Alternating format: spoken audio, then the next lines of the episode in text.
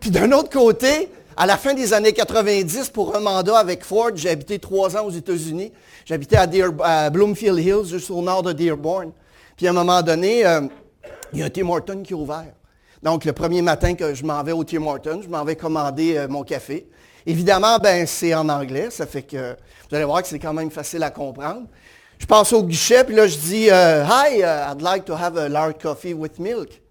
La madame à l'autre côté a dit You want to have a large coffee with what? Je dis I'd like to have a large coffee with milk. With what? Milk. What? Je dis milk, you know the white stuff, the liquid white stuff that you put in the coffee? Oh, you mean milk? Parce qu'au Michigan, ils parlent du nez comme ça. Ouais, j'ai dit, c'est ça, milk. Fait que j'arrive au comptoir, la dame a dit, tu parles avec un accent d'où tu viens, en anglais évidemment.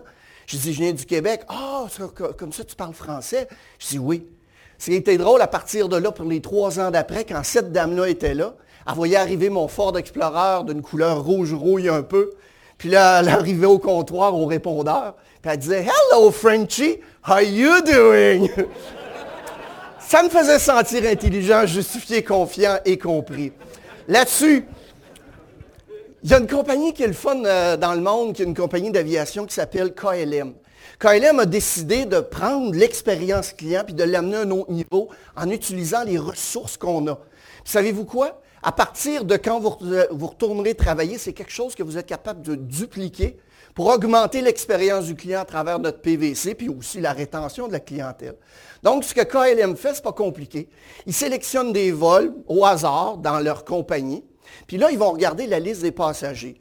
Ils regardent la liste des passagers, puis là, ils fouillent dans les médias sociaux s'il n'y a pas quelque chose qu'ils pourraient trouver que lorsqu'ils vont arriver à destination, faire un cadeau au client.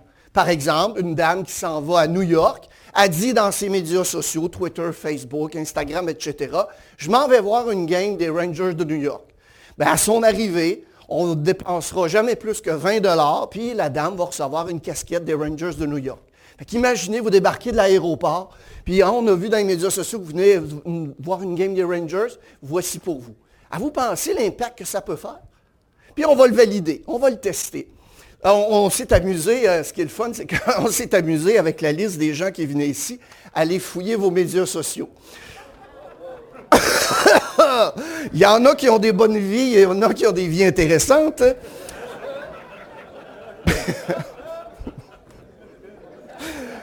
Mais